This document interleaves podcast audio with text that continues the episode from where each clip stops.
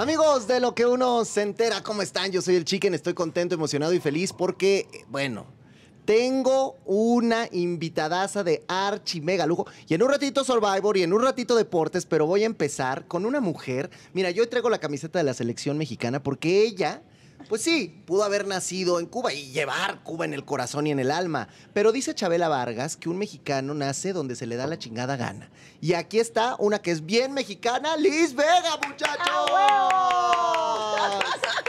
¿Cómo estás, querida Liz? Estoy muy contenta, muy bendecida y llena de gratitud. Oye, Así yo, estoy. yo te voy a decir una cosa. Dime. Si una nada ayer- más. bueno, para bueno, una hora de ahorita, entrevista. ahorita, ahorita, Pero me me loca a mí. Fíjate, si a mí me dicen, ¿no? Métele 100 pesos ayer en la tarde, 200, 500 o 1000. De que alguien no se va a ir de Masterchef, yo hubiera dicho tres nombres. Yo hubiera dicho Paco Palencia, hubiera dicho probablemente, pues a lo mejor Capetillo y hubiera dicho Liz Vega. O sea, de ley. Y de pronto, ya lo platicábamos, la vida nunca es lo que uno cree, uno nunca puede generar expectativas, lo hablábamos fuera del aire, y sácatelas. ¿Qué pasó? Pues pasó lo que tenía que pasar. Yo di el 100. Cuando tú estás eh, satisfecho con lo que tú das en la vida y te das cuenta de que es un reality dentro de un reality. Es un formato que hay gente que sale y hay gente que tiene un ciclo. Y hay gente que tiene pues un camino, digamos, ¿no? Eso me pasó a mí. Yo di todos los domingos, todas las semanas di el 100. En cada programa, porque yo estoy acostumbrada a dar el más que el 100. Pero no dependió nada más de mí. Claro. Porque también otros compañeros estaban dando el 100, pero desgraciadamente o gracias a Dios, alguien tenía que salir y en este, y en este caso fui yo. Oye, pero yo voy ahorita y le, y, y- y le, y le voy a tocar a las puertas al chef Herrera de su restaurante y a Saki a su casa y, a- y al otro rock igual, al poncho, porque no manches, o sea, Liz, contra una hamburguesa, perdón, Fabiola Campomanes, pero no me vengan con payasadas, ¿o qué, o cómo? Bueno, de ahí no te puedo decir porque yo a Fabiola la amo. Bueno, pero su hamburguesa no, ¿verdad? Ah, pero es lo que te digo, ya ahí está el reality dentro del reality. Claro. A lo mejor el platillo que yo hice en el tema sabor y poca técnica, porque yo sí lo, lo digo, yo de técnica tengo lo que tengo de astronauta. No, Liz, pero yo quiero ir a Porque comer a tu yo- casa porque todo lo que hiciste en. Masterchef, qué bárbara. O sea, Pero era porque me nacía y porque tenía la intuición y porque, claro, me ponía a estudiar. Yo decía, bueno, eh, las verduras tienen un tiempo de cocimiento, las carnes también, pero la fusión entre lo salado y lo dulce, eso venía de mi alma, Claro. eso venía de mi intuición y de mi paladar. ¿Por qué? Porque es algo que a mí me gusta. Entonces, yo cuando cocinas para ti, y, y- y- y- y sabes perfectamente lo que a ti te gusta, es un volado. Pero si lo cocinas para ti con amor, a lo- al que lo pruebe lo va a recibir con amor. Y eso era lo que pasaba. Por eso el chef Poncho, que le agradezco mucho, me puso el alma que cocina. Es que es una cosa bien bonita y además yo veía tu entrega, tu pasión, pero, pero de verdad todo lo que planeaba se veía rico. O sea, a final de cuentas creo que la gente no me va a dejar mentir, los que te están viendo y los que te quieren, y lo vimos en redes Sí. sociales. O sea, ¿te imaginabas esta respuesta de la gente a tu salida que decían, no lo podemos creer, No, no, sí queremos que esto pase, la veíamos en la final, queríamos que ganara Liz? O sea, ¿qué tal esa respuesta de la gente y el Eh, cariño? Eso, eso para mí ya es ser una triunfadora. Mira, para empezar, desde que me eligieron, eh, Sí. nunca me imaginé poder tener la capacidad, pero lo vuelvo a repetir, detrás de mis miedos siempre están mis aciertos. Yo no soy una mujer que para nada se queda con qué habrá detrás de esa puerta o cómo la voy a romper si no hay puerta. Claro. No, yo busco la manera y como sea, yo traspaso esa puerta porque aunque me dé miedo, yo sé que ya que pase esa puerta, voy a pasar lo que sigue. Eh, es de obstáculos, sí, pero bien dicho es, no importa las veces que te caigas, sino las veces que te levantes. Qué bonito Yo, yo la verdad, siempre he sido muy arriesgada, siempre he sido una mujer súper aventada, sin miedo a nada. Este es el onceavo reality que yo hago. En el hexatlón me aventé, yo cumplí 40 años en el hexatlón, en un reality que era de chavos de 20 años, compitiendo con hartos atletas, cuando yo lo único que he hecho fue espesa, porque en definitiva eso es para gente que realmente se dedica al deporte deporte, a las cosas más rudas, que tienen otro tipo de mentalidad otro tipo de disciplina. Esto igual era para alguien que realmente le apasionara la cocina. Yo me hago una pechuga a la plancha, me hago un pe- pe- pedazo de pescado. No, no, pero sí, pero sí cocinas, Liz, porque Sí. lo que nos enseñaste, de verdad, eso no lo puede traer una... O sea, con, con todo respeto, mi ciber lo queremos, pero nunca lo vi haciendo lo que tú hiciste, por ejemplo. No, bueno, yo al ciber, ciber, tú tienes que aceptarlo. Yo al ciber le pasé una cantidad de balones que creo que los primeros platos que tuvo fue gracias a mí. Lo amo al ciber. El ciber es un corazón con pata. Sí. Y te da ternura porque te das cuenta de toda esa rureza. El corazón que él tiene es de una persona genuina, que se ven duros, pero las personas que se ven duras, que no hablan, que son introvertidas, cuando te dicen te quiero o cuando expresan algo, créeles. Claro. Y pero él es así, y él es así. Y él es así. Entonces, me, me, me, me, me conecté mucho con él. Yo ya tenía la bendición de haberlo conocido y trabajar con él en proyectos. Pues Fabi, obviamente, mi hermana de vida, de mis tantas hermanas de vida, que hemos tenido novelas, proyectos y demás juntas, de pasar 24, 31. Fabiola siempre le ha gustado la cocina. Yo apuesto a que Fabiola llega a la final lo gana. Pues es que la verdad es que si ya, si ya logró superar un reto de eliminación contra ti, ya puede llegar a donde sea. Ya puede llegar a cualquier lado. Yo cuando vi a las tres, porque además digo, lo, lo tengo que decir, también Irma me parece que, que viene fuerte. Irma y viene fuerte. ahí, Irma viene fuerte, dije, pero con este plato que me sacó no es su mejor plato. No, no. Y la, y la vi Y que tampoco se puso. mejores. Y tampoco No, se no, puso en buena actitud, ¿eh? Yo acabo de hablar con ella. Ella es una chica que yo también no conocía, que conecté muchísimo porque nos tocaba siempre los viajes juntas. Y ella es una chava que tiene gran humildad, que tiene gran corazón, es una chava de familia y que ha representado nuestro país, porque lo vuelvo a repetir, yo digo nuestro cuando hablo de México, porque le- soy cubana, mexicana, residente americana y llevo dos banderas a todo lo que da. No, y lo sabemos, por eso empecé así. Amén, Tú más sí, mexicana que más nada. mexicana y me que nopal. eso. Y la verdad es que eh, eh, ella, ella ha defendido nuestro país con mucho orgullo. Yo la admiro mucho. Es de esta nueva generación que, que le apuesta a conducir, que le apuesta a hacer novela, que le apuesta a hacer cualquier cosa tú le das a Irma. Y ella es muy dedicada. Es una niña que viene de una buena familia de educación, porque tener dinero no es tener Sí, no, educación. no, no. Al final Entonces, puede haber eh, mucho dinero y nada na- de lo demás, nada de ¿verdad? educación. Ella es muy educada y por lo demás no solamente lo educada que es, es una niña que se ve que estudia y es metódica. Me explico. Sí. Porque tú puedes ser muy educado, pero tú llegar a tu casa y tirar en los tenis, Sí. tirar la playera bla, bla, bla, y ser un desmadre. No, ella, ella estudiaba, nosotros llegábamos todavía a la casa, a tu casa, Gracias. y nos quedábamos ahí y era increíble como destruidos, porque la verdad las grabaciones Sí, de son muy Masterchef- pesadas. de todos los realities. La vida fácil no es. Pero tú te la alivianas, porque o te la alivianas o te mueres. Eh, Es lo que te iba a decir, o te O la sea- alivianas o no. Pero con toda tu experiencia, a ver, porque me llama mucho la atención esto que tocabas y es muy interesante. Tú has sido una mujer de realities, o sea, has Sí, entrado es a cualquier cantidad de realities. Sí. Y yo me acuerdo de realities desde baile, desde Big Brother, Sí. desde. Exatlón, desde de circo, acá, o los sea, cinco magníficos, todo. si se puede. Yo he hecho, Entonces- yo he hecho ya de todo. ya. Ahora, di- dime algo, querida Liz. También tú vas evolucionando y vas creciendo como persona y vas Amén. entendiendo muchas cosas. De todos estos realities que tú has hecho, ¿cuál habrá sido el más complicado o el que más te dolió dejar o el que quizá no te la pasaste tan bien y, y que eso te sirvió como para aprender? Yo creo que el hexatlón. De plano. Para mí el hexatlón es que es un tema más mental. Cuando tú te enfrentas con... No es, no es soledad. Soledad es un bebé de teta al lado de la desolación. Claro. Una cosa es tener, sentir desolación y otra cosa es sentirte solo.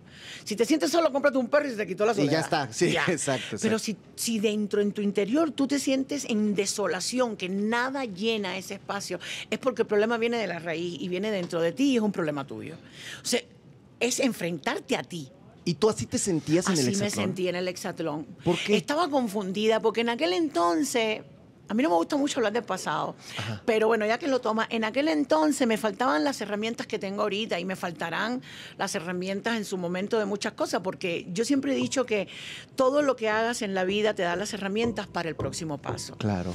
Este, muchas veces en, en catástrofes, muchas veces eh, en, en- en momentos donde no te gustaría, es muy incómodo, pero ahí están las enseñanzas. ¿Y qué aprendiste Entonces, tú, por ejemplo, del hexatlón? O sea, del ¿qué te hexatlón, yo aprendí a ser un poco más condescendiente conmigo y más empática conmigo y no ser tan auto, no autosabotearme y, vi- y- y- y vivir un poco más hacia Liz. Y todavía sigo, ¿eh? porque soy muy sensible.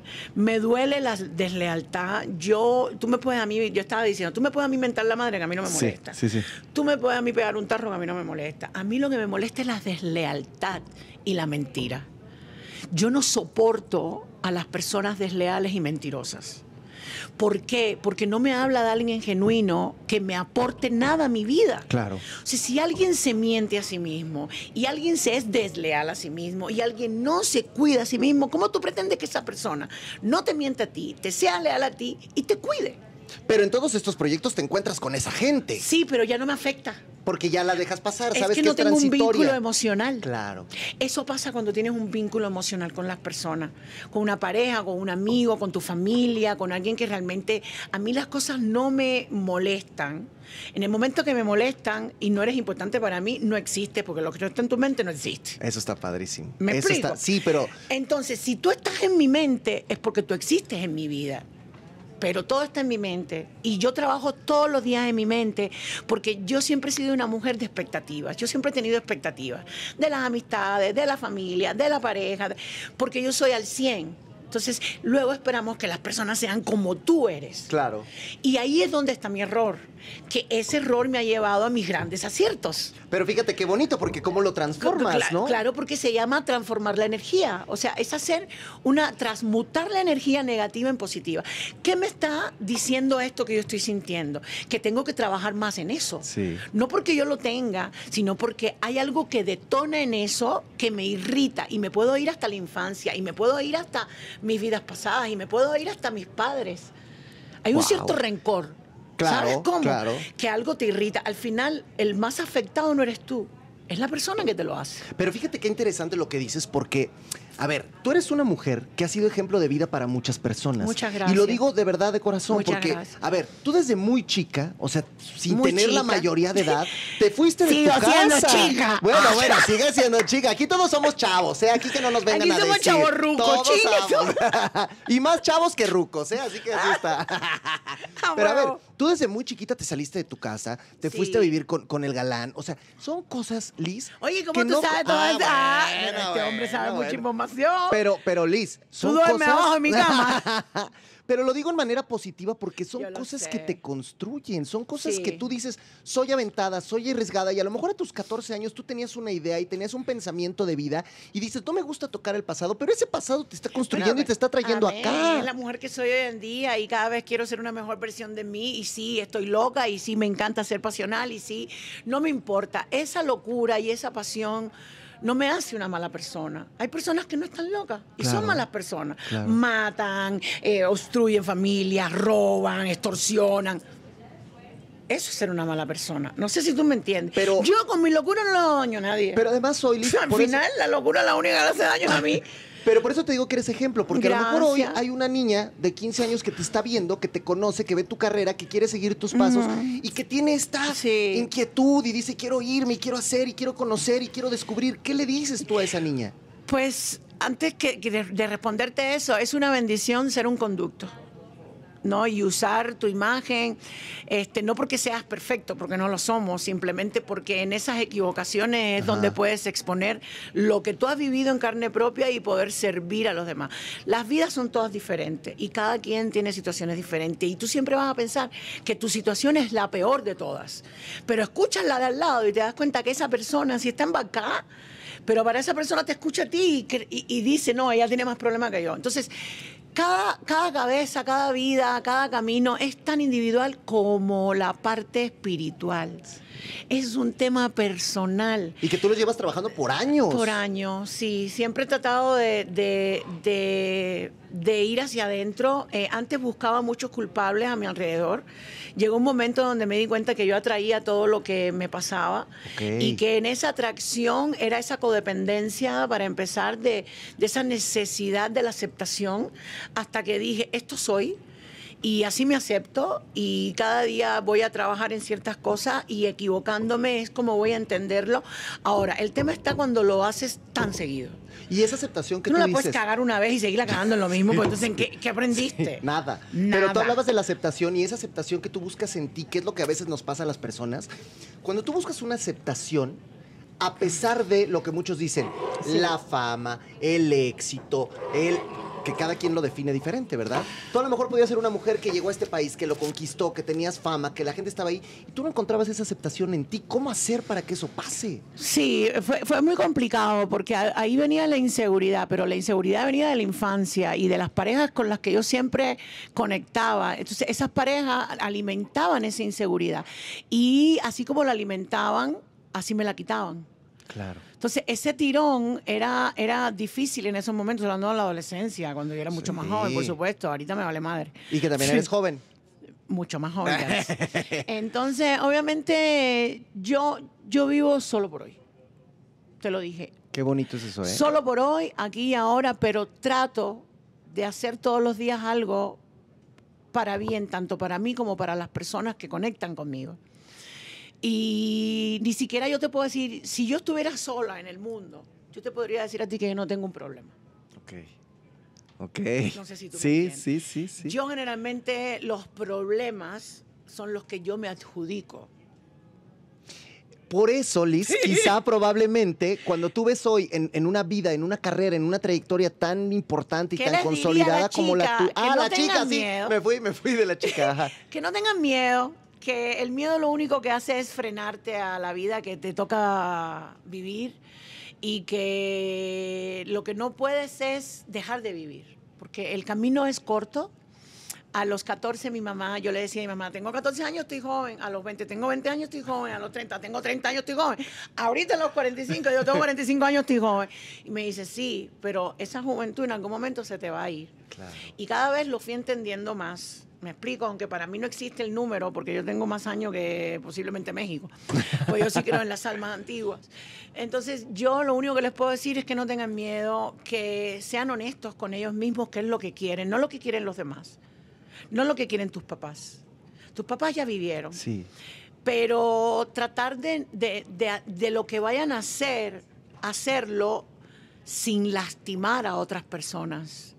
¿Qué, qué veniste a hacer a, digo, a lo mejor ya se puso esto profundo, pero no me importa, es lo rico y es de lo que se trata. Yo soy una mujer profunda. ha hablado mucho Liz Vega. Espérense, porque esto está bueno. Esto me gusta. Tú acabas de decir, yo creo en otras vidas. Yo creo, en el pasado, yo creo. Y me encanta eso. ¿Qué crees tú? ¿Tú qué crees que viniste a hacer a esta vida? Yo, ¿Cuál es tu lección yo vine a ayudar, en esta vida? Mi, mi lección es ayudar a las personas de mil maneras a mi paso. Porque se supone que es eso, ¿no? Cada día vienes a aprender algo y vienes a, a traer algo diferente. Yo vine a hacer lo que amo y a, lograr cada propósito que el destino me tiene. Por eso por eso quiero ser cada vez mejor ser humano.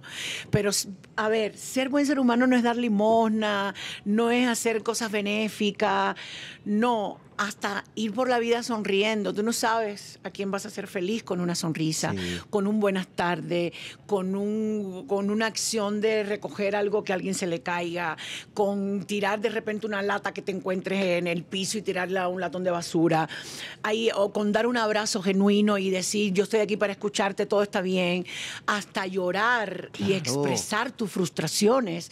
Es, es, es un conducto para que las personas conecten contigo. Porque te vuelvo a repetir, amo mi intensidad, porque esa es la parte genuina que yo siempre he tenido. Yo no puedo fingir que las cosas están bien, yo no puedo fingir que todo es color rosa, yo no puedo fingir lo que no siento. Yo lo que, lo que digo lo siento, lo que hago lo siento y lo que no, no me interesa. Y lo que tengo que pedir no me interesa. Y en ese proceso de ser un buen ser humano, ¿Siempre has sido un buen ser humano? No, por supuesto que no. Yo hice, yo hice mucho daño sin querer y yo también mentí en la adolescencia y yo también pues tuve mi problema de las adicciones y yo también he, estado en la oscuridad y yo también he sido mi propio enemigo muchas veces. Al contrario, las personas que tenemos la capacidad de, poder expresar en el momento que nos sentimos ahorita que estamos en esto de, de un crecimiento espiritual es porque venimos de la oscuridad. La flor de loto nace del fango y es la flor de la abundancia. Y por eso puedes manejar también Claro, el amor siempre se recibe No, yo y eso es bonito. y eso, o sea, me refiero, me refiero de la Yo no gente, de tus fans, ¿no? O sea, que qué bonito es recibir eso. Pero cuando alguien te escribe el hate que nunca falta en las redes Pero sociales. si y yo vivo que de mi hate, que por eso. cierto, qué ole. Ellos Pero ¿cómo nutren. eso, Liz? Que te digan, ay, que ya, y que por qué se operó, y que por qué hizo, y que por qué el otro, y que por qué... O sea, ¿cómo, cómo manejas eso? Pero tú qué puedes esperar de una persona que no sabe ni cómo te llamas. Pues Para sí. empezar, yo me llamo Lisesca. Pues sí. Con eso te digo todo. Y lo demás que, pues... Las personas igual, no te conocen. Yo lo puse ayer. Yo soy como un cuadro abstracto. Cada quien tiene una percepción diferente de mí, pero la única que sabe realmente cuál es su esencia soy yo. Eso es... eh, Uy, eso está, eso está bonito. Anótela porque esa me, esa me la robo, ¿eh? Yo por me eso me robo. llamo la poeta del urbano. Me encanta escribir y me encanta conectar. Si bien soy muy sexy, soy muy cachonda y tengo mi parte también. Bueno, tengo tres décadas haciendo Playboy. Bueno, ¿esa cómo se llama? Penélope, ¿no? Latina- Ah, pero este güey sí estudia, cabrón. Sí, son personajes. Yo vine a este mundo para prestarle emociones a diferentes personajes. Tengo esa cualidad. No soy limitada. No me gusta ser limitada. A mí tú me dices, hoy una vez me dijeron, Eli, para el saltón yo no sabía nadar. Tres días antes aprendí a nadar. Pero Oye, que- para ponerte un pero, ejemplo. Pero que es más Oye, difícil. Que la altura que no sé qué, yo fui, la altura era dos horas para tirarme un trapecio y terminé haciendo trapecio. Es lo que te digo. No te limites. Pero que es por- más difícil, aventarte del, del trapecio y aventarte a nadar o sacar a Penélope y que salga a la luz. Ay, todo es difícil, pero todo es de- de- divertidísimo, porque yo soy ni un 5% de la mujer sexy y sensual que ven. Yo soy súper hippie, súper eh, eh, flow urbano, y me la paso en cuero en las redes sociales porque eso es lo que me da billete. A mí nadie me mantiene. A mí qué me importa lo que la gente diga de mí. Pero qué bonito, porque... Cada quien se prostituye Oye, como sea. Ah, no, Esa claro, es mi forma. claro. Oye, y dicen en mi rancho que la publicidad negativa no existe, todo Pero suma, todo es bueno, ¿no? Y después de la pandemia menos, que todo el mundo estaba y uno tuvo que rascarse con sus propias uñas. No, mi amor, el que esté libre de pecado que arroje la primera piedra. Eso es bonito. Ok, porque eso es bíblico. sí, sí, sí, sí. Así que a mí, el, el, el hater que me señale o la que me señale o lo que sea, yo, yo tengo gente que me conoce. Bueno, ni yo me conozco. Eso está mal, me retracto. Pero en ese proceso estamos, ¿no? Sí, en ese descubrimiento. Ajá, ajá. Nos morimos y nunca acabamos de conocernos porque el ser humano está en constante evolución. Pero bueno, lo más importante es no perder tu esencia. Ahí me dicen, de cualquier religión, Dios, Dios es lo bondadoso que tú seas tolerante y empático a tu paso. Sí. Yo también me desconecto. Y si veo una chava que me está tirando mala onda y está haciendo lo chistosa conmigo, digo, Adiós. pinche vieja, pues sí, le digo, y tú estás bien fea, y sí, me enojo. Soy un ser humano y me enojo, y a esa hora ya me está tirando y yo también le tiro. Hasta que digo yo, ya, Lee, respira, una machivaya, todo está bien, esa mujer no existe, esa es que la borré, la maté y la bloqueé. Me explico y le Sí, puse pero flor y todo. pero tampoco te dejaste. Pero me emputé. No, no, no, Claro, me emputé. está bien. Y dije, pinche gorda, que vaya al gimnasio y tiene celulitis. La verdad, la verdad, si ella me está tirando a mí y se está metiendo con mis cosas y con lo mío, cuidado. Sí, sí. Ya después lo recapacito, pero si me enojo, si digo y si todo, aunque después pido perdón, pero yo siempre pido perdón a Dios, discúlpame. pero no es normal, es la reacción del cuerpo, es la reacción. Uno es ser humano, no puede ser todo tan mecánico. Tienes que, si estás emputado, estar emputado. Si estás feliz, estar feliz. Mira, Ah, ya se pusieron Oye, uno sabrosos, tiene la edad de la piel que acaricia Del esposo. Ah, ¿Qué tal, Mi eh? esposo tiene 25 años, entonces tengo 26. A lo mejor No, él tiene tiene, ma- 26. Oye, pero a lo mejor él tiene más porque de otras vidas le sumamos, Ah, no, ¿no? pero no lo dudes ni tantito. Naldo, Naldo debe tener como 80 años. Ahí está. Entonces, y tú Mentira, y- papi chulo. y tú- No, no me están ni escuchando. de- Oye, yo le llevo 10 años a mi esposa también. ¿Y cuál es el problema, no? Sí, pero aquí supuestamente el hombre puede ser mayor, la mujer no. Pa' carajo, pregúntale a Madonna, a ver. ah, ¿verdad? que lo tiene de bueno, 20 y tiene sí. 70. Vamos a mandarle esto a Naldo a ver si está. No, y la... y para meterlo aquí en algo, porque es lo que, es lo que Claro, toca. bonito, ¿eh? ¿Mandé? Ah, sí, no, claro. Justin Trudeau y todo. No, bueno, todo mundo. Oye, hazme el favor, esta señora, señorita, porque hasta la señora se le dice señorita porque uno nunca sabe. Ajá. Esta, ¿cómo se llama? J-Lo, la señora Ah, J-Lo. sí, claro. Hazme el favor. Pero es que también ante estamos- el bailarín cubano. Pero estamos bien estigmatizados, ¿no? Eso también. Porque ¿por eso está en la mente. ¿Por qué? Por ejemplo, sale J-Lo en una Ajá. portada desnuda y es J-Lo y le aplaude. Salgo yo, soy cubana y soy prostituta. No, si No. yo te digo a ti. Aquí las cosas tienen que ser, mira, a la par. Tiene que haber una balanza. Ah, entonces, pero si yo fuera perra, así, a ese nivel, pero no, en mis niveles también hay perras. Lo único que te puedo decir es que eres una persona auténtica, divertida, Gracias, linda, gracias. que de verdad, eh, irradias eso que yo lo único que puedo decir es que la gente compra algo. ¿Y sabes qué compra? Verdad. Sí. Tú eres verdad. Sí, y eso es lo más gracias, importante gracias. de todo. Y todo lo que has hecho y todo lo que vas a seguir haciendo y todo lo que vas a construir es eso. Es Liz verdadera. Es una mujer que la gente la puede amar Ay, o la mío, puede odiar. Este hombre va a hacer llorar. Es la verdad, pero es una mujer que ustedes la pueden amar o la pueden odiar, pero nunca les va a dar igual. Y alguien que no te dé igual en la vida es alguien que está trascendiendo. Y eso es lo que está haciendo Liz Vega. Eso me lo voy a fusilar. ¿Sí no? Eso sí, me dice un amigo, a ti hay que verte hacia arriba porque nunca estás abajo. No, yo de verdad te agradezco mucho, querida Liz Vega, por estar. Gracias. gracias por venir, Sigan gracias viendo por ser sigan viendo todo, todo. Yo soy la más fanática de Exatlón, pero lo veo por YouTube. Ah, ¿Ya no regresas? ¿Ya no quieres regresar a Exatlón? Eh, no, perdón, a Masterchef. Ah, Masterchef, a Masterchef. Sigan viendo Masterchef. También, te- bueno, es que Exatlón va a volver. Tengo tres gallos ahí. ¿Quién? Tengo a Fabiola, mira nada más. Ay, aquí está, ya llegó Renata Ibarrarán, my friends. Todo esto está pasando. Es que aquí estamos en el live de Liz Vega, ¿eh? ¿Cómo estás, querida? ¿Cómo estás? Siempre jóvenes y entonces Siempre yo vine aquí a clavarme. Pues mira, la, la- la juventud viene del alma. Ah, eso- eso me gusta. Tiene 15 años, pero ese de 80. Pero acérquense acá para que los oigan, eso. Ese es de 80, ¿no? Oye, No, gracias. ya, ya, adiós. gracias a Liz Vega, gracias, gracias. Le voy a dar otro beso y otro abrazo porque me encantó conocerla. Ay, igual, igual. Gracias Saludos por a tu familia, y tu felicidades. Claro que sí. Felicidades a toda esa gente linda y por allá también. ¿Por dónde están? Por todas, por acá y por acá. Bendiciones y sigan viendo Gracias. Masterchef. Gracias a Liz Vega. Y aquí, ah, bueno, ese es su live. El- el- o sea, nosotros estamos en tu live transmitiendo. El mío ya me valió madre, ¿te fijaste? exacto. ¡Qué cosa! Bueno, Bye, gracias, Liz. gracias, querida Liz, y que siga el Gracias, mi éxito. Gracias. Igualmente. Gracias, gracias. Gracias, chicos. Bien, Liz Vega, Gracias, eso, eso, adiós. Y re- ¿qué tal, Liz Vega? Con- Muy bien, ¿eh? Me gusta. es que esa es la quiera, actitud, sí, ¿no? Esa que- es la actitud, ¿a poco no? Sí, está bien, que se resbale todo. A mí también me gusta que te pa- y, y somos y tú a veces eres así. Amigos, estoy platicando con Renata Ibarrarán, my friends. De ¿Cómo estás, mi Azteca chicken? Deportes, bien, qué gusto Qué verte gusto y tenerte estar por aquí. aquí. ¿Tú eres así también que se te resbala o si eres más de no, No, tanto? yo sí me clavo. ¿Sí? Sí, sí, me cuesta trabajo soltar, pero estoy trabajando arduamente en, soltar y que eso no es bonito, importe. Eso es bonito, está bien, ir, ir sacando. Me gusta tu playera. Es Tú que muy bien. justo te lo iba a preguntar. Te iba a decir, ¿es un buen momento para ponerse esta playera de la selección mexicana? ¿O es subirse a un barco que está tan valiente? ¿O es como, como que, qué? Como que, ¿cómo le ves? Y ahí viene Adianés, ¿eh? Que ya llegó, muchachos. Y en un ratito viene Adi. Para hablar del Survivors. ¿Sabes qué? Yo creo que siempre es un buen momento para ponerte la playera. Ok. Porque, a ver, tenemos también que aterrizar y saber en dónde se encuentra nuestra selección. Claro. Porque no podemos pedir ser campeones del mundo de un día para otro. Ok, ¿no? O sea, sí. es parte de un proceso y poco a poco.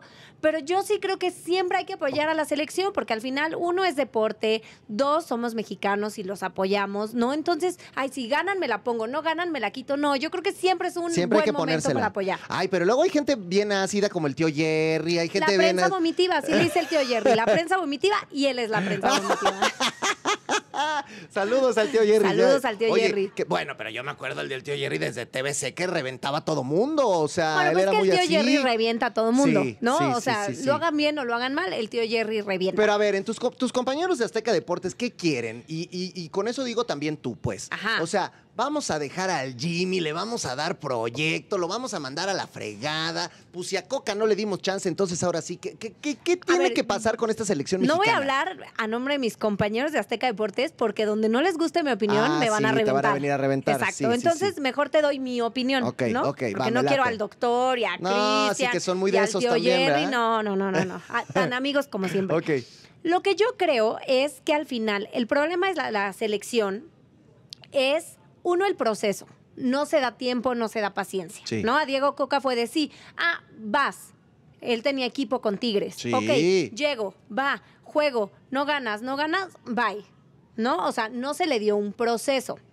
El Jimmy llegó y por arte de magia, prrr, todo cambió. Sí. ¿No? Al final, creo que así llegue. Ya lo vimos, el Tata Martino dirigió a Messi, Sí. ahorita vuelve a dirigir a Messi y en la selección no jaló, no funcionó y no gustó. Es que si jugaba feito, ¿no? Ese, ese Sí. trip. Pero ¿es culpa del Tata o es culpa de que realmente Es no que tenemos nivel para, a eso para aspirar a más? Creo que más bien se tiene que trabajar en un proyecto a largo plazo, porque nosotros queremos, ah, ya llegó el Jimmy Lozano que gane la Copa Oro, le salió, y qué bueno, y nos da mucho gusto y estamos emocionados. Pero si el Jimmy Lozano sigue, o si llega quien tú quieras, Zidane dice, ¿no? ándale, si llega a Zidane, no porque llegue Zidane porque esté el Jimmy, ya se va a ganar. Claro. ¿no? El mundial. O sea, creo que tiene que haber un proceso más allá y ponernos a ver las fuerzas básicas de todos los equipos. De acuerdo. Que salgan chavos. Y lo ha dicho muchas veces Luis García. A ver, para el Mundial del 2026 deberíamos de tener chavos que ahorita tengan 17 años, que vengan enrachados para que en dos años ellos sean quien sean parte de la selección. Pero al final estamos viendo que Memo Ochoa llegue al sexto mundial, ¿no? Entonces creo que más bien para este 2026, ahora sí que intentar salir lo mejor que se pueda. Sí. Pero ya más bien buscar un proceso para el siguiente mundial donde obviamente haya proceso de canteranos desde hoy.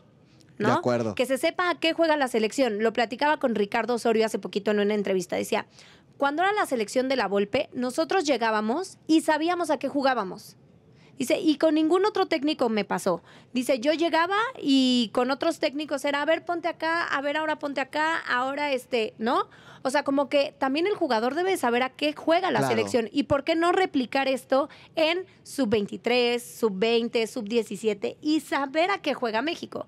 Pero no sabemos ni por dónde empezar, Es chicos. que, mira, has tocado cosas bien interesantes y muchos temas que me parecen súper importantes. De entrada, por ejemplo, esto que dices, ¿no? ¿Cómo le vamos a hacer para que un chavito de 17 años tenga esta proyección cuando vienen todos los vicios que hay en la Federación Mexicana de Fútbol? Y hablo Federación, hablo Liga MX, hablo todo lo que sucede, donde de entrada eliminas ascensos y descensos y eso, ¿qué, qué le va a generar al fútbol? Eh, el tema de la multipropiedad tan hablada, el tema del número de extranjeros, el tema... de- entonces, claro, o sea, si empezamos, si tenemos tantos vicios internos, ¿cómo estamos esperando?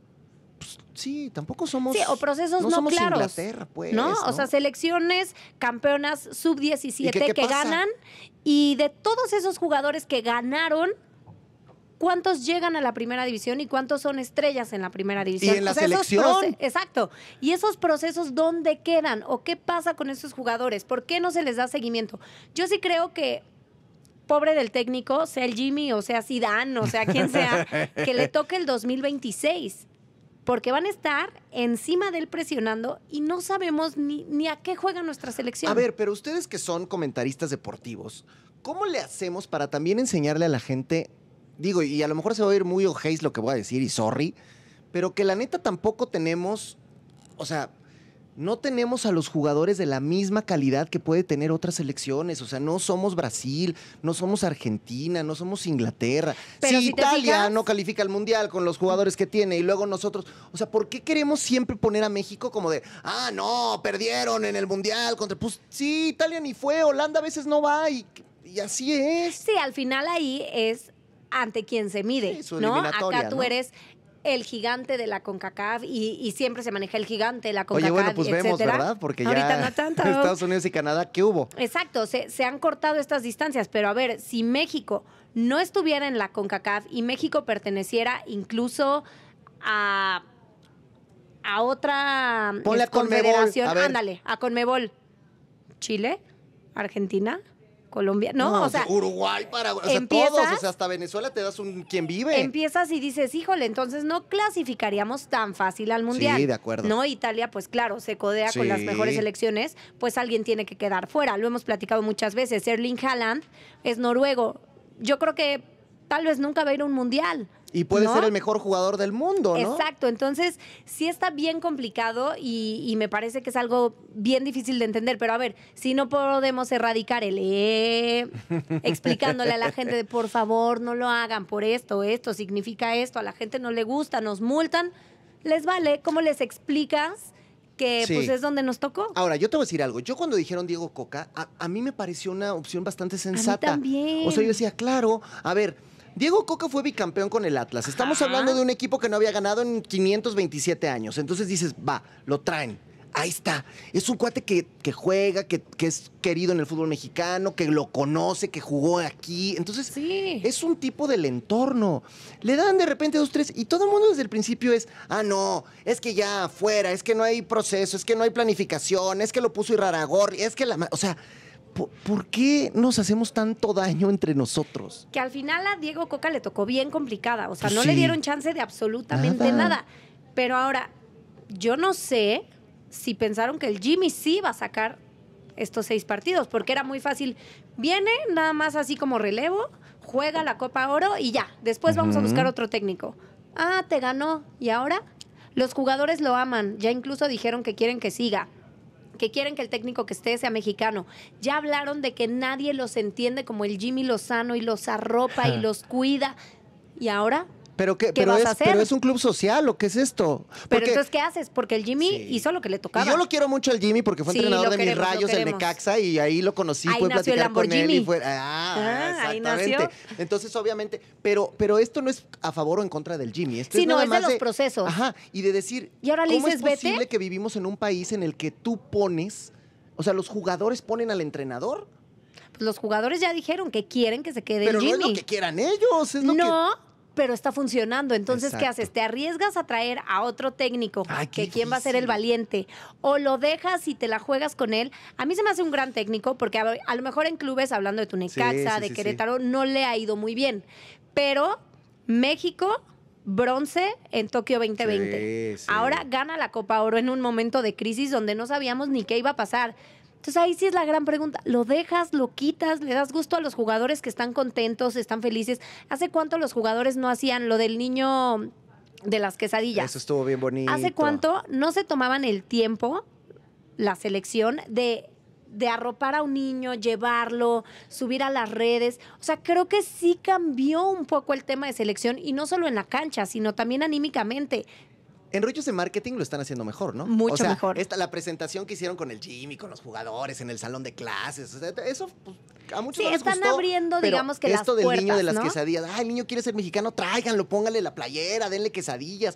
O sea, Los jugadores se pararon a dar entrevistas. ¿Hace cuánto Ah, no, no se paraban a dar entrevistas? A mí me tocó ir al, al sorteo de la Copa Oro Ajá. y de ahí nos fuimos al partido de Phoenix con el Ajá. Warrior.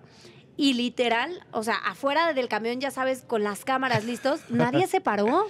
O sea, un jugador se llegó a parar, pero los demás así, ¡fum! ¡pum! No veías sonrisas, Y no les veías veías las nada. caras de, pero, pero, pero De a ver, ¿por mamilas o por miedosos o por qué? O sea, ¿tú cómo No lo sé, sentías? o sea, como estresados. Como. ¿qué está pasando? No, no quiero hablar. Si hablo, me critican. Si no hablo, me critican. Y acá todos salían sonrientes. Memo Ochoa se acercaba a los niños, les firmaba camisetas. Entonces, algo, algo había. Algo hay diferente. Pues mira, vamos a hacer algo. Yo te, te invito a que conforme vayan pasando los días y vayamos viendo qué sucede con el Jimmy, vengas otra vez, nos platiques un poco qué, qué te parece lo que está sucediendo, cómo se han ido late. moviendo los acontecimientos y los eventos y pues sigamos platicando de fútbol. ¿Te Me parece late. bien? Mira, según eh, nuestro sensei, don Ajá. David Medrano, Sí. el Jimmy ya está de vacaciones con su familia, ya acabó ahora sí que su changarro. Y esta semana la federación va a tomar decisiones. Entonces, si esta semana sale algo, mi chicken, Ahí vienes. vamos para allá. Va, ¿Te parece? Me late, me Pero tú parece sigue perfecto. usando tu playera. No, yo me la sigo poniendo. Además, esta me gustó mucho. la de la femenil bonita. está bien bonita esta, esta playera. Bien eh, con eso. También me gustó la de visitante del mundial que nunca pudimos usar, Ya pero, sé. pero bueno, bien. Muy querida, querida Renata, ¿dónde te encuentra la gente, por favor? Arroba Renibor en mis redes sociales, ahí los espero. Y estoy de lunes a viernes, de 10 a 12 en ADN 40, en ADN conmigo, risas, chistes, juegos y deportes. Y eh, en protagonistas, ya saben, de lunes a viernes, al terminar campañando ahorita este año, ¿no? Este, que, que están con todo el tema de las elecciones, termina campañando y ya arrancamos nosotros con toda la información. Y no es porque esté aquí mi comadre, muchachos, pero déjenme decirles que de verdad en Azteca Deportes tenemos grandes profesionales, tenemos grandes comentaristas, tenemos grandes analistas y las chicas que están ahí de verdad lo hacen bastante, pero bastante bien. Son talentosas, muy talentosas y le re- que te recontrasaben al fútbol, ¿no? Ay, muchas gracias, Así es, chicken. de eso Yo trata. feliz de estar aquí contigo y ya amenazo con volver. Conste, en cuanto haya noticias, quedamos. aquí voy a estar. Hecho, 100%. Las Gracias. Chicken News con todo. Ah, me encantó. Gracias, gracias, querida. Muchas gracias, Y bueno, aquí está Diana Hernández, que ahí viene llegándote Survivor. Qué cosa tan bonita. Con bronceado de lujo. Obvio, presumiendo el bronce. Igual, mi chicken, te extrañé. Pásale, pásale, pásale. Me dio Mucho gusto. Estamos haciendo aquí el- la transmisión. Gracias, querida, por todo, ¿eh? A ustedes. Bye bye. Saludos en casa. Luego hoy te cuento una historia, ¿eh? No, no, no, no, no ni sabes. Luego te voy a escribir y te voy a platicar. Conozco a alguien que vive en tu casa. Bueno, a ver. Ándale. Ándatelas, Ándale. ándatelas. Mi querida Adi, ¿cómo Ay, estás? chicken. Oye, no qué lo gusto puedo verte. creer. Gracias. Te veo más radiante, te veo bronceadita, te veo, o sea, Vengo bien. con el color que me gusta, Bien, ya bien. sabes, Se te el ven sol, el mar y ojazos yo. hoy, ojazos. Andas Ay, con ojalá Tokio. Me dure, ojalá me dure. La verdad es que le, le eché ganas al bronceado. ¿eh? ¿Sí? Yo las veía todas que con la marca aquí así Sí, dije. sí, dijiste "No, aquí esto a mí no, me van a venir a mí no hundir, me van a o sea, hundir, no va a venir chavas". la Pocahontas a decir que ella es la que trae ay, el bronceado, no, ¿verdad? No, no, no. Sí, se le- no, traía un bronceado La increíble, sí, la no, Pocahontas. sí, sí, sí, traía bronceados. hermosa, la veía Pero y sí me traía decía, los colores así como también. supermarcas, Sí, ¿no? sí, sí. Y ella se quejaba mucho y me decía, no, yo estoy muy negra. Y yo, no, qué bonito está tu color, disfrútalo. O sea, pero sí se sentía en un negro muy, muy, muy, pero muy bonita. Oye, ¿cómo, ¿cómo te fue? A ver, digo, la pregunta sé que es obvia, pero, pero lo platicábamos antes de que te fueras. O sea, de pronto el llegar como la nueva, el llegar con todo avanzado, el no saber cómo te iban a recibir, de entrada el no saber si ibas a llegar a los verdes, a los amarillos, qué iba a pasar. ¿Cómo, cómo, pues, cómo te fue? Ay, mi chicken, pues fue toda una locura. La verdad es que desde que decidí que iba a regresar, eh, justo sí sabía todos los problemas que podía enfrentar, pero cuando llegué sentí la energía tan bonita de, de que había llegado que yo decía, estos van a hablar atrás de mí. No. O sea, no. Toda la energía fue súper positiva de las dos tribus, o sea, vi- sentí muy cañón como lo- todos se pararon, me voltearon a ver, todos aplaudían, desde lejos unos me Yo vi la así, cara o de sea, Naomi y dije, le llegó Santa Claus a esta. O sea, hizo una cara Ay, Naomi así de Naomi emoción, de ama, felicidad. O sea, todo mundo. Todo, súper bonito, súper bonito. La verdad es que sí sé que si hubiera llegado a la fusión, sí me iba con todo hasta la final. O Yo sea, también lo creo. Sí, sí estoy seguro de eso y segura de eso y sí siento un poquito de... Pero faltaban siete semanas todavía, chiquen. Y yo sé que la gente me dice, pero si te aventaste cinco meses. Pues sí, pero ya me los aventé, Ya, ¿no? ya, o sea, claro. sí, sí fue muy, muy difícil. La verdad es que no iba a desistir, tú me conoces. Eh, pero, pero mentalmente, esta última semana, sobre todo, le digo a, a- a Rodrigo que, que era como, como estar y no estar. Como que tenía muchas pesadillas, como que ya me dolía mucho el cuerpo, me dolía mucho la espalda, la columna, estaba sintiendo mucho a mis hijos, me estaba yo súper aferrando a decir, no me van a sacar de aquí, no me voy a ir de aquí. Pero al mismo tiempo, o sea, era como, como un, no sé, como... Mira, yo lo dije en la Chicken Hour el, el- el viernes y te, lo, y te lo voy a decir aquí a ti. Yo lo que sentí es que de pronto tú eres una mujer que siempre ha disfrutado el juego, que siempre ha disfrutado estar, que siempre se ha adaptado a las condiciones. O sea, tú ahí eres guerrera y nadie te quita eso. Y llegaste perrísima el primer día ganando 50 calaveras. O sea, Mi collar, la tu collar. O sea, no, no, tú llegaste con Tokio, ¿no? Quítense que ahí les voy, Pero de repente esta última semana yo ya, yo, yo, lo, yo lo que decía es, yo veo a Adi triste, preocupada, como, como, como que no lo está gozando, no lo está disfrutando. Y para mi manera de pensar y de ver el juego, Pablo jamás va a tomar una determinación como la que tomó si él no hubiera tenido una plática previa donde Adi le dijo, dale güero y veamos lo que pase. Deja tú la plática. Eh, él nunca, nunca hubiera votado por mí si no hubiera sentido que yo necesitaba salir. Entonces, creo que eso no se ve, pero él, él dice, yo te he visto que has estado con mucho dolor, eh, que no has estado durmiendo bien, sé que tienes un problema de salud en la espalda y sé que si te quedas es porque tú estás aferrada a quedarte, ¿no? O sea, y porque, Sí, ¿sabes? A mí, sí, sí, aunque me esté doliendo lo que me esté doliendo, no me voy a quejar y, y lo voy a sacar, o Claro, sea, y lo voy claro. a hacer. Y mi hermano tenía muchísimo miedo de que fuera justo por eso. Me decía, flaca, tú no estás al 100 de, de tu columna y, y tú eres muy aferrada. Y, y así te esté doliendo muchísimo, no te vas a salir. Y yo, pues no, pero no me va a pasar nada. Pero pues vemos. Vemos, todo va a estar bien, no se preocupen, chavos, que no sé qué. Y la verdad es que eh, estaba muy, muy, muy concentrada. Yo no sé, me dice Rodrigo que él cree que inconscientemente empecé a tener una conexión con mis hijos porque estaban enfermos. Sí. O sea, yo no sabía, yo no tenía ni idea, pero te- estaba Kai con varicela, estaba Ian con una infección, con calentura súper fuerte. Y justo esa semana yo estaba ya empezando con Oye, pesadillas. no, pues saludos a Cachero, que se aventó otro también. O sea, o sea, estuvo muy cañón Sí. la, la conexión de una mamá. Sí. O sea, y de verdad era como, yo sabía que yo tenía que seguir O luchando. sea, tú sabías que en, que- que en tu casa algo estaba pasando con ellos que no estaban bien. O sea, te llegaba Sí, esa vibra. Sí. Wow. Yo no, yo no soy una persona que sueña. O sea, que sí sueño en la Ah, vida, sí sueño sí, en la vida sí, mucho, mucho. Pero cuando me duermo es, es muy, muy raro que yo me acuerdo de mis sueños o que yo tenga imágenes en mis sueños. O, y esa semana, fácil tres veces, eh, tuve pesadillas. Una de esas se me subió el muerto, así fue horrible. el- Ay, el qué horror. Es, es una sensación terrible esa, ¿no? Horrible, y más en esas Ajá, condiciones. ajá. O sea, y este. Y eran como, o sea, toda esa semana. Y, y luego me despertaba y me dolía mucho la espalda. Entonces me quedaba yo sentada en la, en la tabla. Mis compañeros de tabla eran de un lado Sergio y del otro lado Pablo.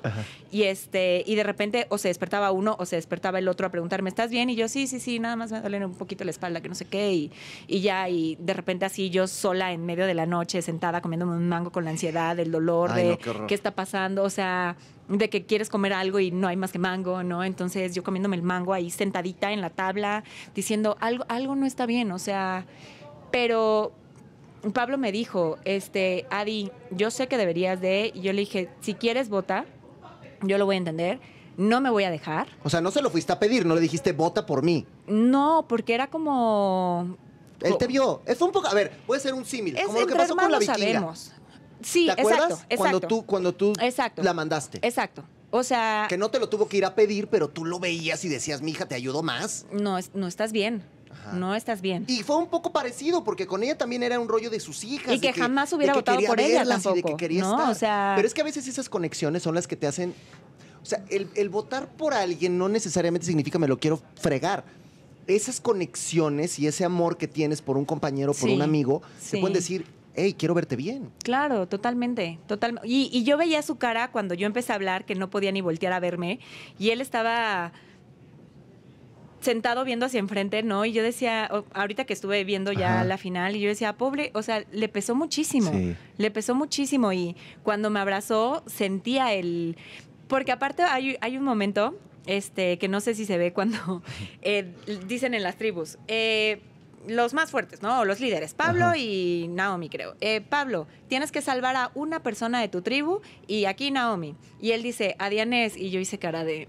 O sea, y tenía hasta ganas de llorar porque decía, sí quiero estar contigo, güero, pero allá tienen comida. O sea, ¿por qué no me sueltas para irme allá? claro. Y entonces ya cuando termina todo el mitote y todo, llego y lo abrazo y le digo, gracias, güero, pero igual hubiera estado padre irme a comer allá. Y me dice, me dice Pablo, si yo me hundo, te hundes conmigo y vamos juntos hasta la final, me dice. Y yo, qué Oye, poca. es que a mi Pablo le ha llovido sobre mojado también en esta temporada. O sea, le han aporreado. O sea, nada más, yo decía, nada más falta que le orine un perro. O sea, pobre, le ha pasado de todo. Y te ha tocado estar ahí cerca. A ver, tú que lo conoces y porque tiene un fandom muy grande, ¿tú cómo lo sientes? ¿Cómo lo ves? ¿Ya se recuperó? ¿Ya está mejor? Cuando tú llegaste estaba devastado. Pasaron muchas cosas en, medio. ¿Cómo, cómo, lo vibras? No, la verdad es que sí estuvo súper bajoneado. Cuando pasó lo de Natalia, o sea, fue un golpe súper fuerte para él. Yo lo veía y yo me acuerdo que pasé al lado de Natalia y le dije, te la... pi", ¿no? Sí. O sea, y me seguí. Y dije, yo ni la conozco, yo ni nada, pero ¿cómo es posible? O sea, ¿cómo es posible que haya hecho eso? Entonces, tú veías a, a Pablo y todos nosotros mentando madres y diciendo y todo, y él en, ¿En shock? en shock. Y, y le preguntábamos, ¿cómo te sientes? Y decía, es que no lo puedo creer. No lo puedo creer. O sea, no quiero hablar ni bien ni mal, pero estoy. No, o sea. Y todos esos como tres días fácil, eh, él estaba como en otro. Como en, como en otra onda. O sea, como que no. Incrédulo. Y cada que lo atacaban. Pues sí trataba de él decir lo que él sentía, pero aparte ya sabes que Pablo habla como Sí, sí, sí, sí.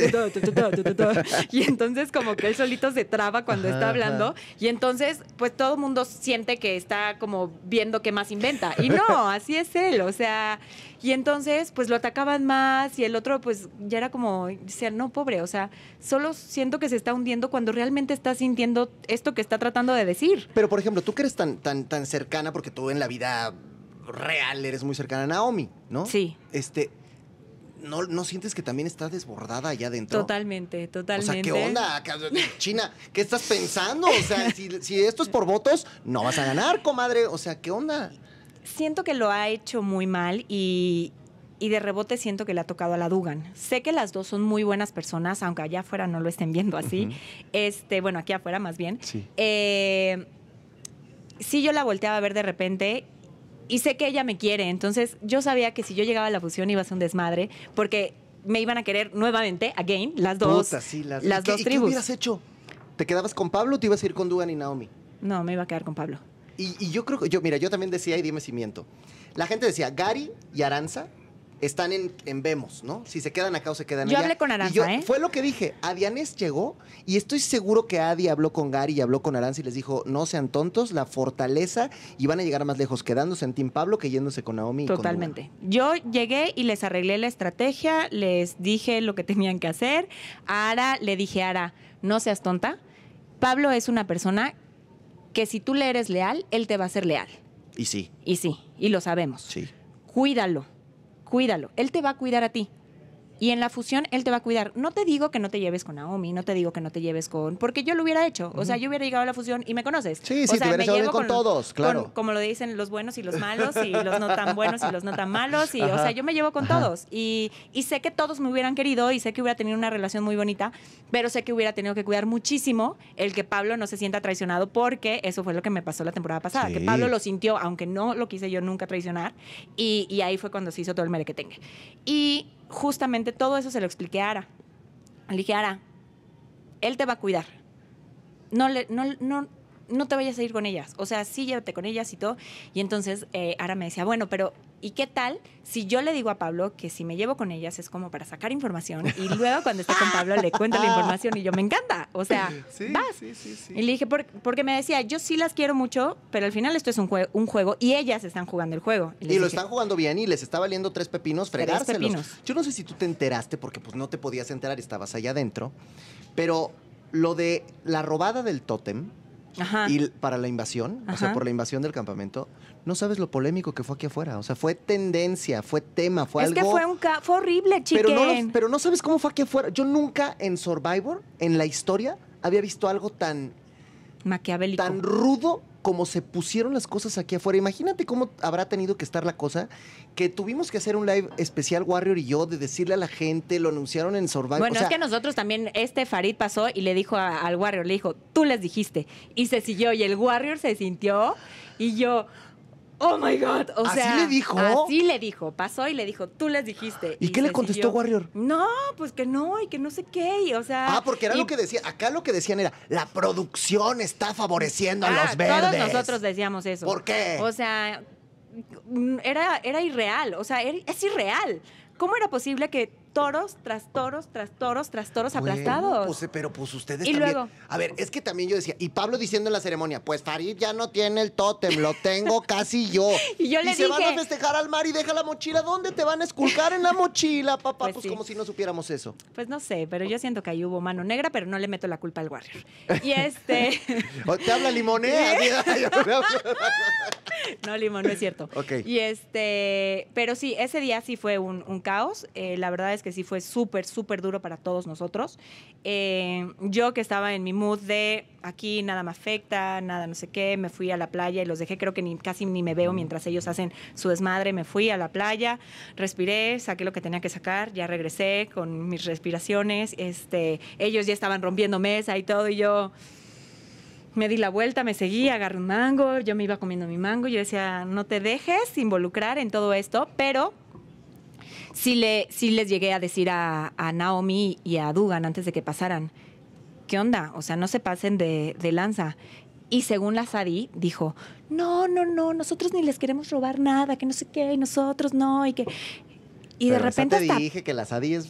platos y todo, o sea, fue como, claro, ya fuera, me di cuenta que Aarón sí fue y les dijo de, Sí. yo escuché, Gary dijo. No, nunca dijo nombre. Bueno, pero lo dio a entender. Y, y Gary nunca lo dijo. Nadie lo dijo, nadie lo dijo. O sea, me super... No, no, no, cuando lo vi afuera, ardí más que allá adentro. O sea, fue como... No mames, o sea... O sea, estás esperando a Aarón para que salga para No, desgreñártelo. no quiero hablar con él. No, no, no. Con ¿No él no vas a quiero hablar hablar. ya? ¿No va a ser tu amigo nunca? No va a ser mi amigo nunca. Porque aparte yo le dije, tú, tú sabes que de- desde Sí, afuera sí, sí, sí, yo lo tenía como mm, con Ajá. una energía que no, pero dije, le voy a dar una oportunidad, voy a platicar con él. Yo siento que es puro show, que no sé qué. Entonces, cuando llego a la tribu con él, me acerqué a hablar con él. Y dije, órale, qué chido, ¿no? O sea, Es buena onda. es buena onda y platiqué con él y todo y dije, está padre, está cool. Y bien, lo pasan a la otra tribu y yo sabía que estaba como en su show y todo, pero cuando ya pasó eso y se inventó esa cosa y de repente lo escuchaba hablar y lo escuchaba hablar y lo escuchaba hablar, o sea, iba, iba superándome. Cuando lo volteaba a ver y le digo, Aarón, Aarón, volteaba a ver. Sí, sí, sí, Aarón. eso se, se vio. O sea, dime quién te lo dijo. Porque eso no es cierto. Yo puedo meter la mano por todos los de aquí de mi tribu y decirte que ninguno de ellos dijo eso. Le dije, no, no, no, no, no, no. A mí no me hagas esas cosas. O sea, porque yo soy una persona Sí, que me no acerqué al contigo respeto, yo nunca te... y, sí. que, y que me di la oportunidad de conocer al ser humano que eres. A mí no me faltes el respeto de esa manera. Dije, no. Dije, en la vida quiero volver a hablar con este ser humano. En la vida. Y para Y- que yo diga eso, chicas. No, yo lo sé. Y, y si ahorita, y bueno, vamos a suponer y que cuando salga Aaron, sale esta semana y te, y, ah, a ver, Adi, ven, vamos a. No, No quiero. Órale. Hola, o sea, soy una sí, persona sí, educada, respetuosa. porque lo cortés no quita lo valiente, claro, pero, claro. pero no es alguien a quien quieras. No, No, una persona así. ta- pues se vale, ¿no? Yo O sé sea, que a lo mejor está en su showcito y en su jueguito y en su. Pero hay de cosas a cosas, hay de momentos a momentos. Y si ya alguien que te está dando, ¿no? O sea, la mano de la amistad Sí. y que te está dando este respeto de que te dije realmente lo que, se- lo que pensaba de ti y estoy aquí dándome la oportunidad de conocerte y tú me vas a contestar de esa manera, no, chavo. ¿Sabes quién estaba vuelto loco ese día de lo, de lo que pasó todo lo del robo y todo? Cachero, que incluso en el live se metió y empezó a decir, es que, porque Warrior justificó toda la acción diciendo que finalmente no era un programa de formación y de valores, era un programa de entretenimiento y que en un programa de entretenimiento suelen pasar Por eso estas sacaron más cosas. a Warrior, Ajá. porque estaba Sí, defendiéndolos. Y dijo, y dijo Warrior, además, ¿por qué sus niños lo están viendo si ya es a las 10 de la noche? No lo tienen por qué ver. Todo. Y entonces Cachero se puso como loco y dice Cachero, no, pero es que no pueden decir que es un, pro- que no es, que es un programa de entretenimiento y que los niños es a las 8 de la noche. ¿Qué estamos diciendo? ¿Qué estamos haciendo? ¿Qué como sociedad estamos fomentando? A ver, ¿qué opinas tú? Sí, sí opino eso, porque ¿cómo? O sea, para unas cosas sí regaña a Gary que le falta el respeto a Aarón. Ajá. O sea, y, y que eso no se puede hacer ahí. Y, oh, put- Bueno, pero sea, es que Gary casi se le va a los trancazos. Ah, bueno, pues entonces esto no importa, ¿no? O sea, hay, hay bullings que sí importan y hay otros que no. Ajá. Y cuando a él lo atacaron, o sea, cuando... ¿Por qué se iba a ir a los trancazos, Gary? Porque le el dijeron, bullying sí, se lo estaban haciendo a él. Que el Kevin G. ¿Y no los, el- no los sí. regañaron a ellos? ¿Nada más regañaron a Gary? Perdón. Sí. Perdón, pero ahí sí, o sea, súper brinqué también. Pero luego Farid le fue a decir también a Aarón que si estuviera fuera se lo hubiera agarrado a putazos, así le dijo. Pues sí. Apoyo a mi Entonces, hermano. Pues yo voy también ahí. Yo me sumo.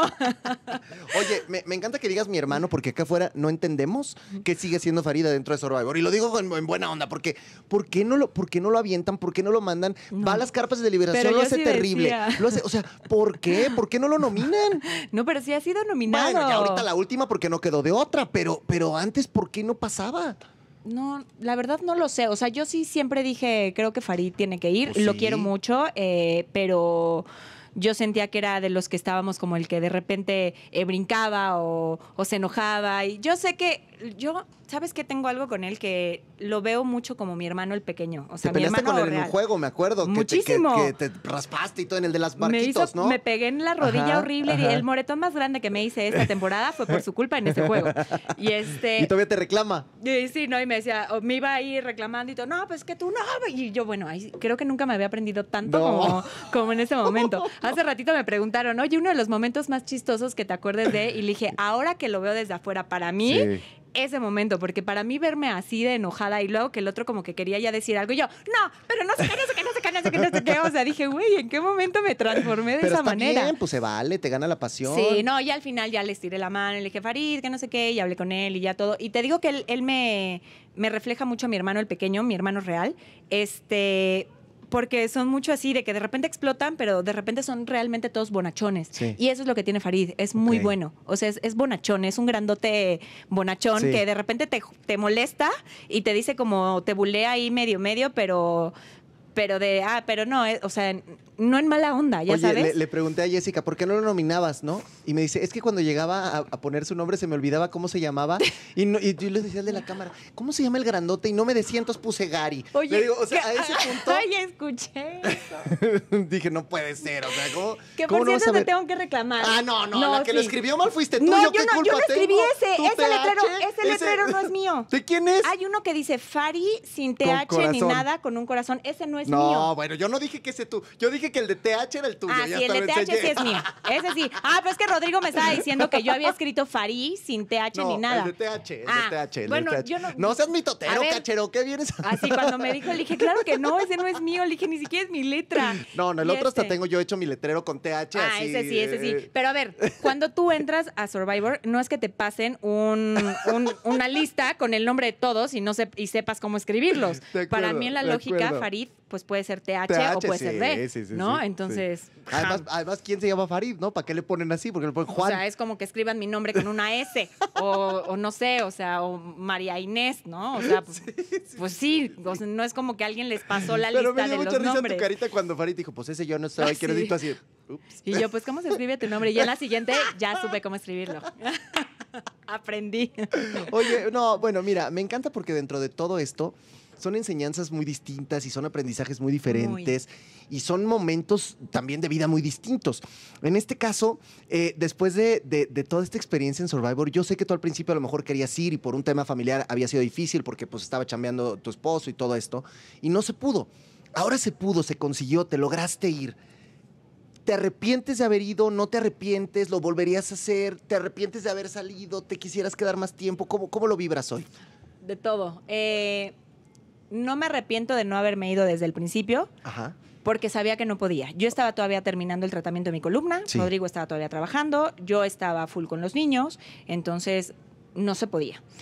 Eh, de repente se dio la oportunidad, o sea, me vuelven a mandar el barquito y dije, pues, Pues salto, voy. me subo al Es el barquito, o sea, de porque aquí ya soy. Yo me iba el viernes y Rodrigo terminaba grabación el miércoles Ya estaba. yo ya había terminado mi terapia. O sea, ya como que todo ya se había acomodado. Dije, sí va a ser una friega porque soy la nueva, ¿no? este, pero pues voy a jugar un rato. O sea, tú sabes que a mí eso me, me Sí, encanta. y sí, dije, sí. pues voy a jugar un rato. Llegué y, y el día que llegué, de- en la noche, o sea, ves que te suben a la lancha Sí, sí, para, para llevarte al, al refugio, nos llovió todo el camino, entonces yo nada más me hice bolita y abracé mi, mi morral y llegué y sabes qué, o sea, yo iba pensando en, yo quería estar acá, recibe la lluvia.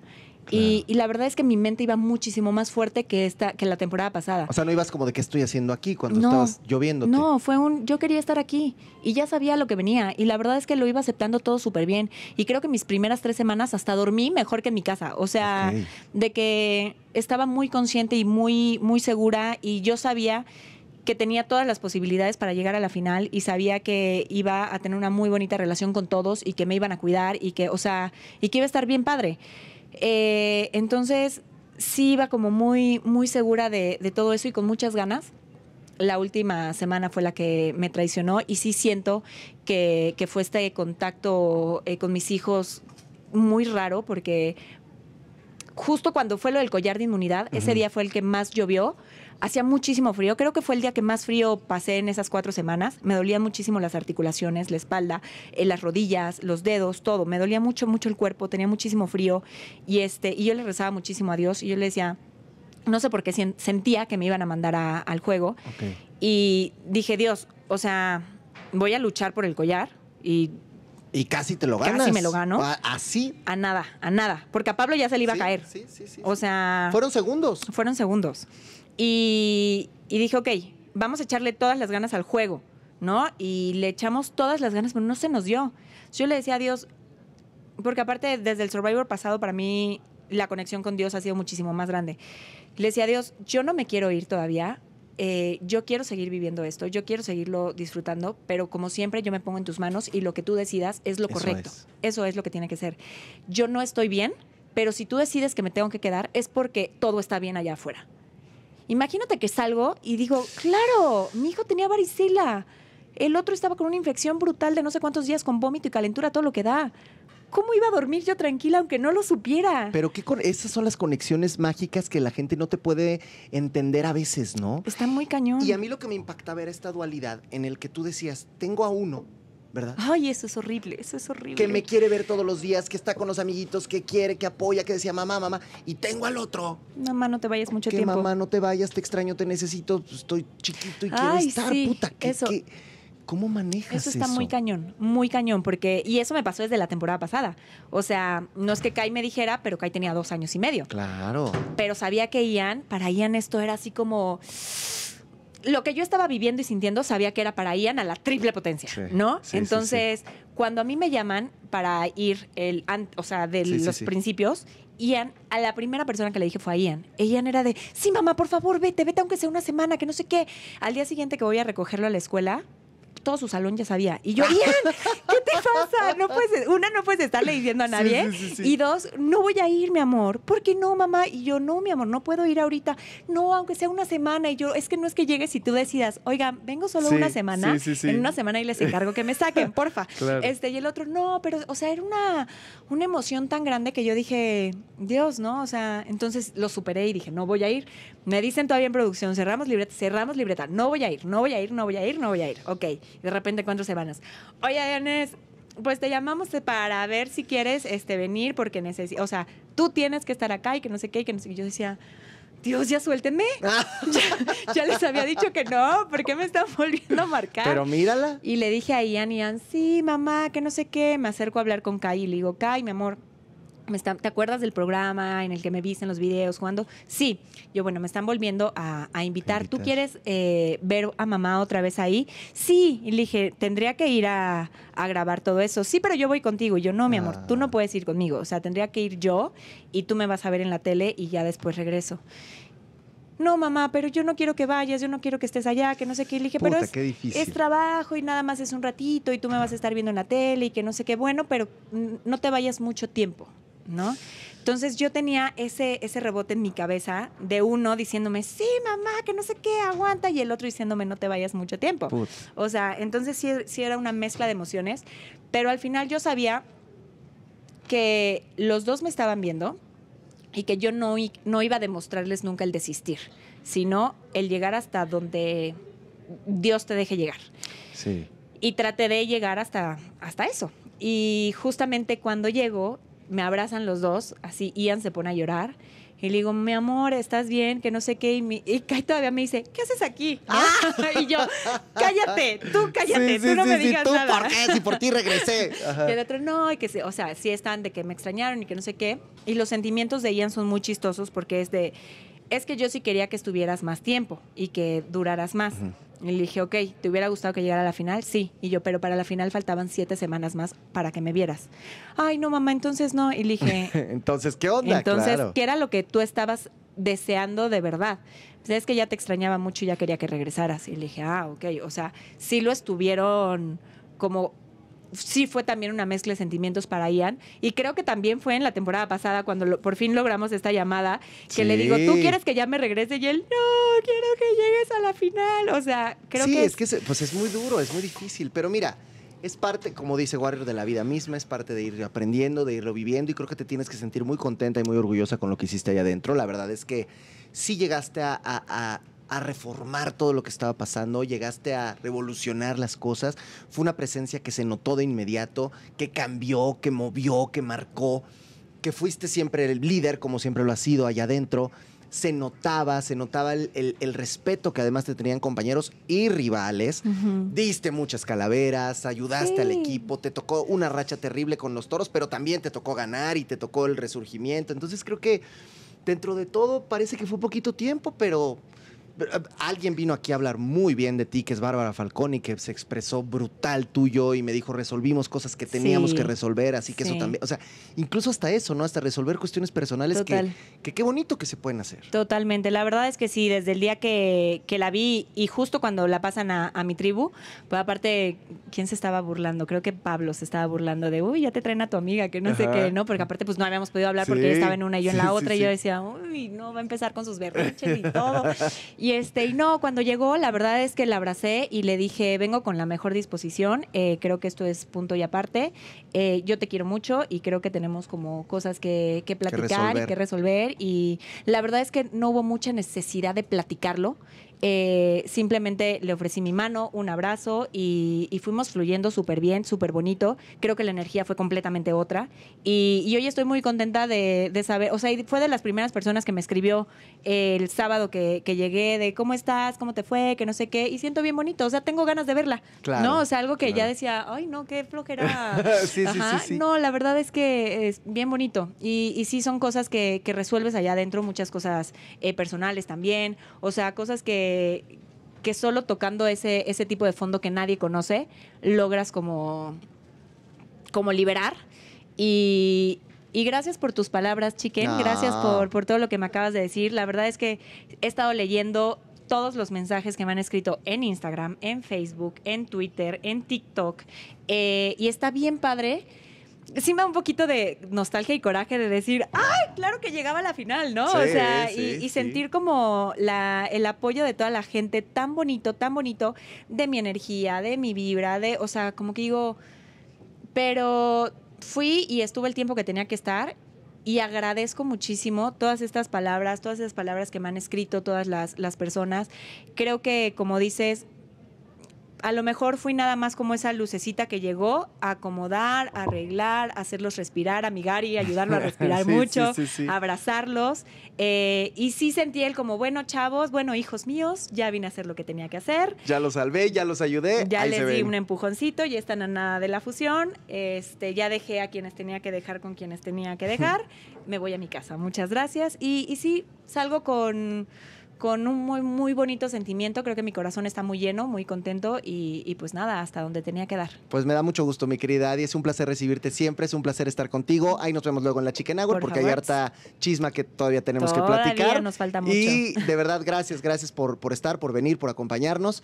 Y pues nos vamos, se acabó el show. Gracias, mi Nos querida vamos. Adi. Que te siga toda la gente por si no te. Síganme todos en mis redes sociales: Instagram, TikTok, Facebook y. ¿Cuál me falta? Te falta, no, ya Instagram, TikTok, Facebook. Pues, Instagram, todavía, Facebook. cuando estabas adentro salió Threads, creo, ya no te tocó. ¿qué es eso? Por eso te digo, luego Hombre. te platico. Bueno, en todos Bueno. estoy igual. Adianes con Z, HZR. Adianes HZR. Ahí nos vemos. Déjenme todos sus mensajitos y ahí les estaré. A lo mejor no contestando uno por uno, pero sí les pongo un corazoncito de que sí los estoy leyendo. Que los lees. Sí. Gracias, Adi. Yo soy el Chicken. Esto es de lo que uno se entera. La próxima semana nos vemos que se va a poner buenas sasazo. Oigan, les voy a dar nada más un tip. Vayan al cine, ¿eh? porque se van a poner buenas las películas esta semana. Vámonos, de lo que uno se entera. Soy Chicken. Bye.